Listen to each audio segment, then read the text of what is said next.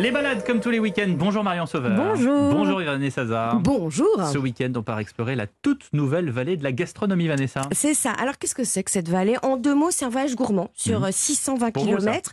Mais comme, d'habitude, c'est bien. Moi, je suis estampillée.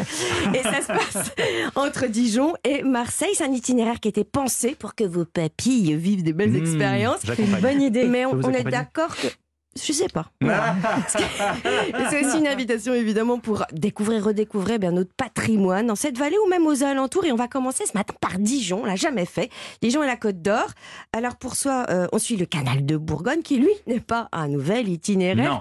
Écoutez Anaïs Gaude de Côte d'Or Tourisme. Il existe depuis euh, bah, très longtemps, c'est rêvé déjà par euh, Henri IV, euh, rêve repris ensuite par euh, Louis XVI. Donc en fait, le canal de Bourgogne, il a voilà, été euh, aménagé depuis 1775. Depuis le 18e siècle, il existe 242 km, 189 écluses, les amis, et tout ça au milieu d'une campagne très vallonnée. Euh, on dit qu'elle a des petits airs de Toscane, parce que c'est Mhm. vrai qu'elle est assez élégante. Alors nous, on part de Dijon, Dijon qui n'est pas que la capitale de la moutarde, s'il vous plaît, mais Oh la non. capitale des ducs de. Bourgogne. et puis on va remonter sur Lyon en traversant la vallée de l'Ouche et de l'Auxois, euh, que vous connaissez tous évidemment pour son fromage. Les poisses. Mais merci, voilà. Et qui est aussi un, un joli petit village de pierre blanche, euh, là, typiquement bourguignon. hein. Faut le faire, faut le faire en péniche, le, le canal de Bourgogne. On est C'est d'accord. très intéressant. Passer les Il y a écluses. des sites à nous suggérer euh, le, le long du canal? Alors, il y a le château euh, de, de Comarin, justement, dans cette vallée, euh, pour euh, son histoire, surtout, parce qu'on est au pied du, de Châteauneuf. Ce sont des châteaux qui ont appartenu à une époque à la même famille. Aujourd'hui, ça fait sept générations que c'est la famille Vauguet euh, qui l'habite.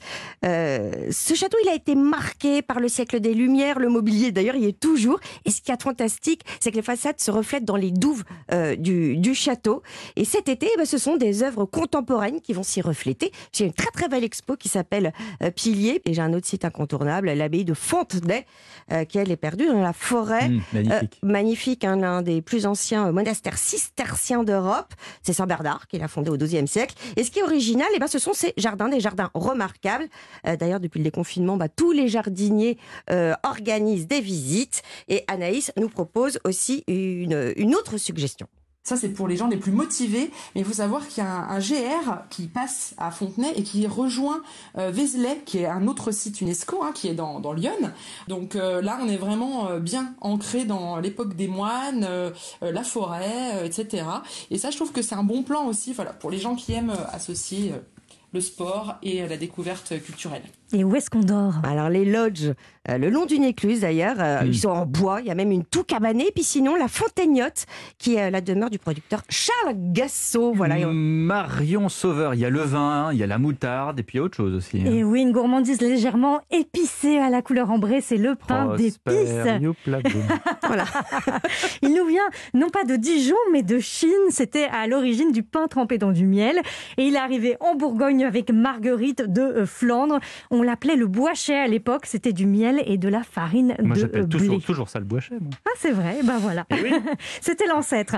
Alors, le pain d'épices dijonnais est très différent de celui qu'on peut déguster en Alsace, par exemple. C'est ce que nous explique Catherine Petitjean. C'est la neuvième génération à la tête de la maison Mulot et Petitjean qui fête ses 225 ans cette année. Le pain d'épices dijonnais, sa spécificité, c'est d'être fait à base de farine de froment, enfin majoritairement.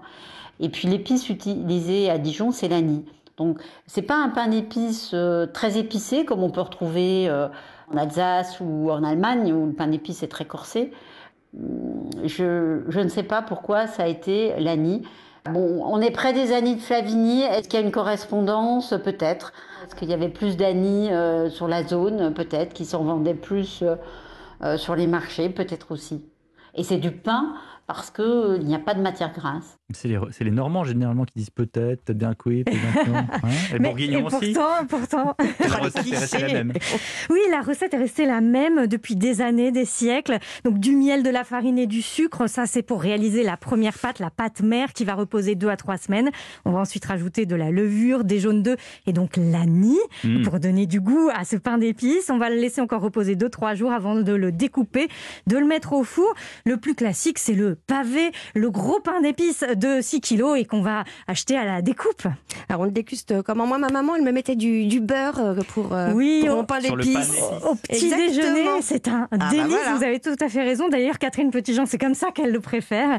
Alors moi, j'aime bien le, le cuisiner. Ça sublime notamment les desserts. Je vous propose aujourd'hui un, un crumble d'abricot. Et comme ça, le pain d'épices va temporiser un petit peu l'acidité de l'abricot. Alors on va pocher les abricots dans un sirop de sucre à la verveine. Mixer le pain d'épices avec du sucre, du beurre ramolli et on va rajouter de la farine pour faire sabler cette pâte. Et puis on va mettre nos abricots au four avec ce petit crumble par-dessus. Et quand c'est doré, ben c'est prêt. Une adresse. Oui, Mulot et Petit Jean, bien sûr, avec leur musée qui vient de réouvrir. Côté restaurant, le chef Louis-Philippe Vigilant de l'Oiseau des Ducs, donc à Dijon, travaille le pain d'épices dans un, un chou, un craquelin au pain d'épices, un confit de cassis et violette et une crème mousseline aux épices. Merci. Toutes les recettes et toutes les adresses sur europe1.fr. À À demain. demain